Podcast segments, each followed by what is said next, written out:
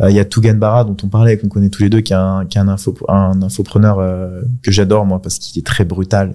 Je t'en avais déjà parlé, je crois, mais il est très cash. C'est un- vraiment un personnage, tu vois. C'est un énorme bourrin. C'est un striker de chaîne YouTube. Ouais, c'est ça.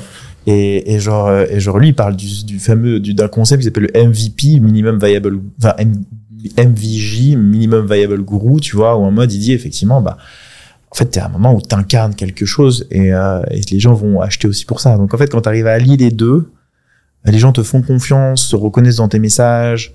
Euh, tu vois, tu critiques en fait, t'es un peu un héros, t'es encore une fois, t'incarnes quelque chose en fait qu'ils ont envie d'être. On avait parlé d'ailleurs de ça. Ouais, c'est les trois cycles pour moi de n'importe quel euh, créateur, de n'importe quel. euh, D'abord les gens, d'abord les gens, et c'est interconnecté et c'est pas mutuellement exclusif, mais c'est d'abord les gens te suivent pour euh, la valeur que tu leur apportes, c'est très transactionnel. Après les gens te suivent pour les histoires que tu leur racontes. Donc là intermédiaire, tu passes dans quelque chose de plus émotionnel. Par contre, tu les embarques euh, d'autant plus sur la base d'une valeur que tu continues de leur apporter. Et à la fin, par contre, les gens te suivent pour ce que tu incarnes. Et, et, euh, et soit t'es très bon, soit euh, t'as un bon, euh, une, bonne contextualité qui te permet de directement incarner quelque chose, mais c'est très très rare, c'est très compliqué à faire. Mais la plupart du temps, en fait, ça va s'opérer en palier. On parlait d'Oussama tout à l'heure. Bah, Oussama, il a d'abord commencé par euh, créer une réciprocité énorme, une légitimité énorme, en apportant énormément de valeur bah, avec ses conférences et tout. Et euh, petit à petit, on l'a écouté euh, pour euh, les histoires qu'il racontait.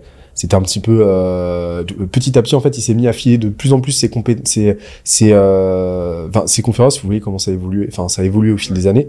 Au début, vraiment, il parlait de sujets très très spécifiques. C'était 90% de valeur, un petit peu d'histoire. Et petit à petit, il s'est mis à parler de sujets de plus en plus généralistes et à équilibrer de plus en plus la proportion entre valeur et euh, storytelling, etc. Je pense qu'il a même une brique en plus.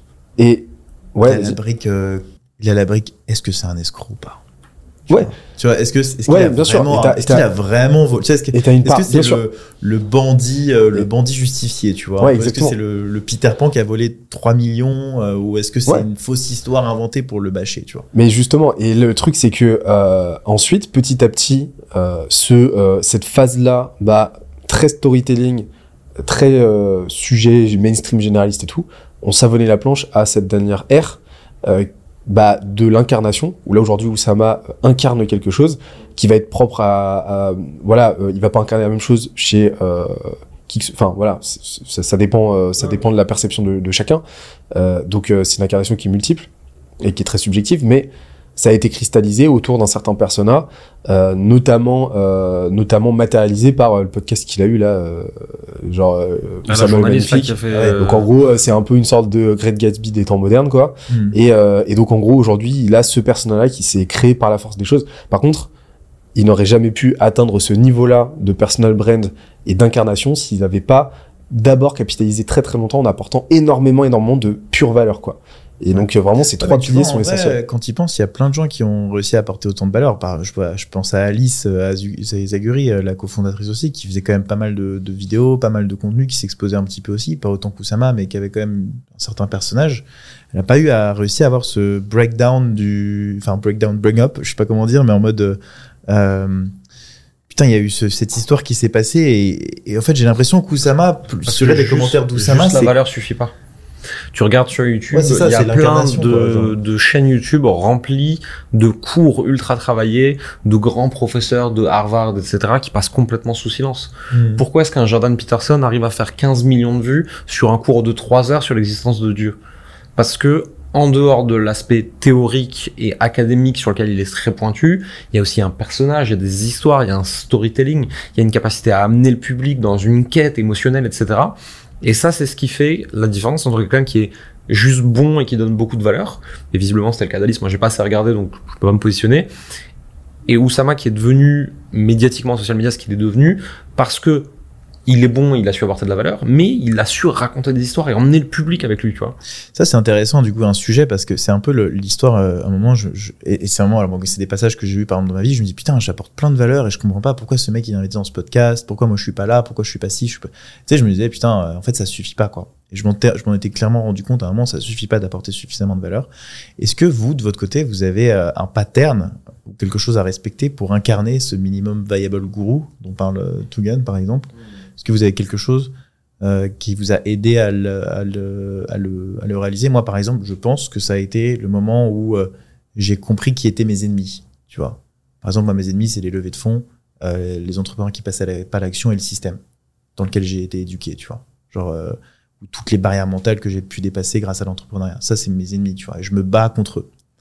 Tu vois. C'est quand j'ai compris contre qui je me battais, je prends les armes nécessaires pour y aller et j'emmène mon armée avec moi. En fait. Tu vois, c'est un peu ça.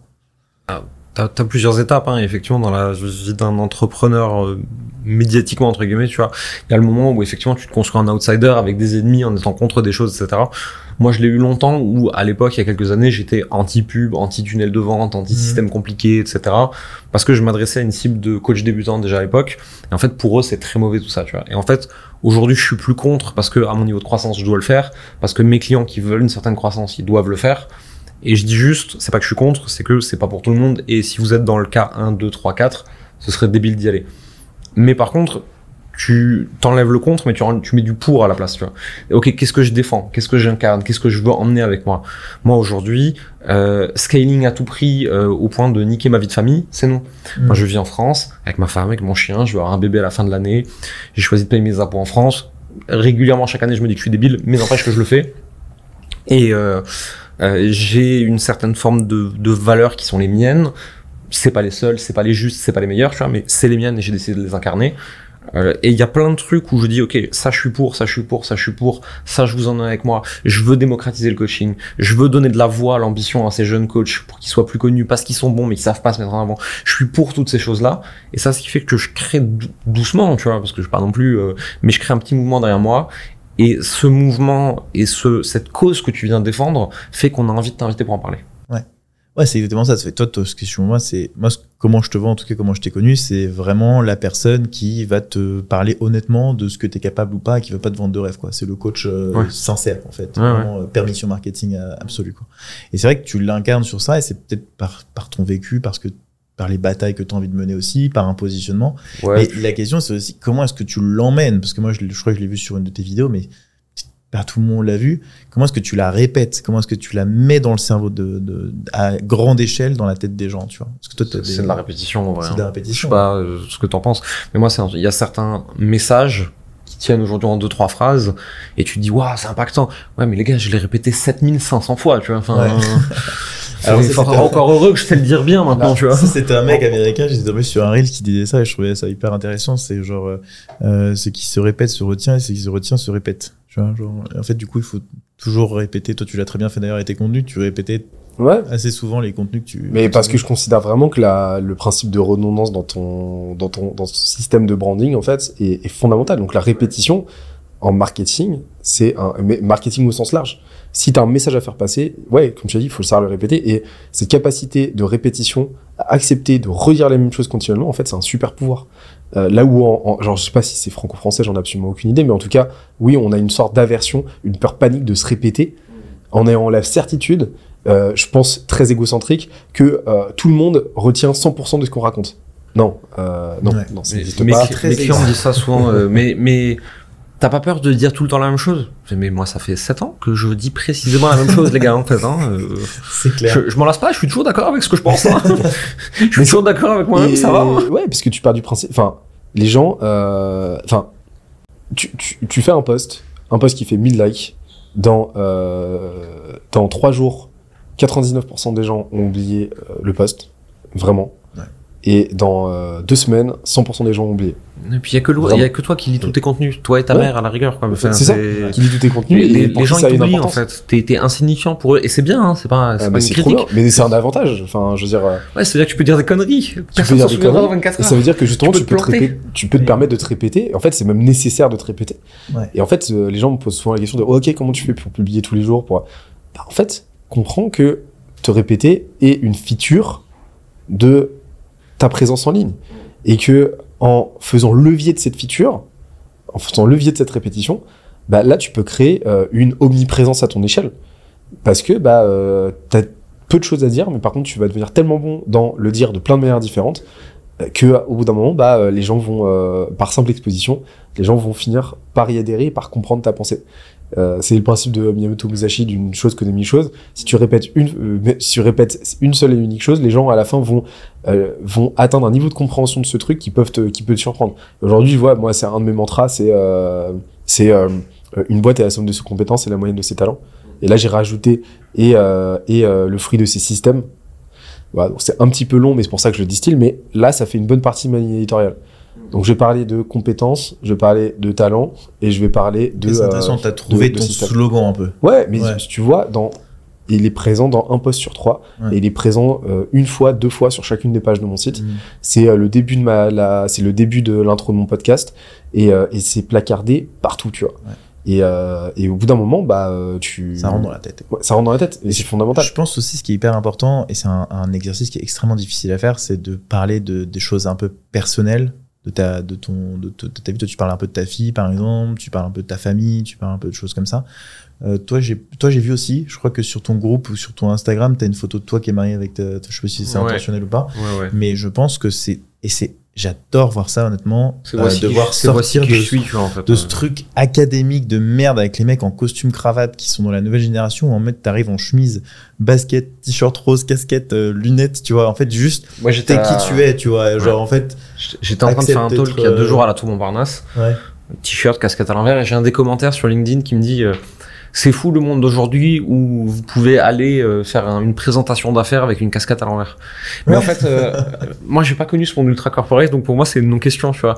Je comprends pas qu'est-ce qu'ils ont tous à avoir besoin de commenter sur ma casquette, tu vois. Ouais. En fait, t'es- t'es- aujourd'hui j'ai une casquette pas parce que je veux faire cool les gents, c'est parce que j'ai les cheveux qui ont repoussé, qui sont mal coiffés, j'ai une tête de cul et que ça m'arrange d'avoir la tête comme ça, tu Tu vois. sais que c'est l'origine, moi, de la casquette que j'ai envie maintenant, parce que je suis chez le coiffeur. c'est l'origine de la casquette, hein. C'est génial. Vraiment, c'est que j'avais, je bossais trop, j'avais pas le temps d'aller chez le coiffeur, donc au bout d'un moment cache-misère, j'ai mis la casquette, et en fait, euh, bah, ça m'a plu, et Ouais. c'est resté comme ça. Ouais, moi, c'est ça. C'est alors, branding pur et dur. Le, hack, pourquoi j'ai les lunettes, c'est parce que je me sens beaucoup plus en confiance derrière des écrans.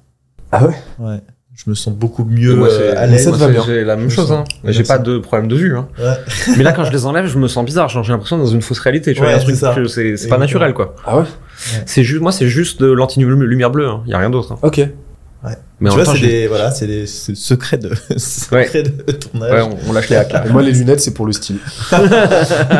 Ah, c'est celle-là, alors je disais. bien, Exactement. Avec les Exactement. petits palmiers au-dessus, c'est très sympa. T'as vu un peu T'as vu un peu J'ai changé là, parce que euh, les frigidaires, au bout d'un moment, euh, les gens s'en lassent. Les poulets. les lunettes poulet. Vous me trouvez des lunettes poulet, je les mets. T'as changé d'ordinateur d'ailleurs, non? Non, non, non. Par contre, il y a des nouveaux, il y a des nouveaux parce qu'on a revu Ah notre ouais. branding, tu vois. Donc là, il y a toujours mon head of sales. là, il y a toujours un de mes sales. Et le poulet Là, c'est le poulet de ma On est passé trop vite sur le fait qu'il a dit qu'il allait mettre les lunettes poulet. C'est sais qu'on va les trouver, ça. Les lunettes de poulet, bien ça. Ouais, ouais, mais euh, vous me trouvez des lunettes poulet rôti, euh, je, je les porte euh, les dix premières minutes d'un épisode. Si, si tu y as pensé, Internet l'a forcément fait quelque part. Règle je- d'Internet, je- ils ont je- tout fait. Je vais commander en sautant d'ici appel- des lunettes poulet rôti à, à Benoît pour le remercier. Appel- Appel à témoins, vous avez l'adresse de ma boîte sur, euh, sur, sur le site. Ce soir. Voilà, vous avez l'adresse sur le site, vous trouvez, Il va recevoir 15 Vous- paires.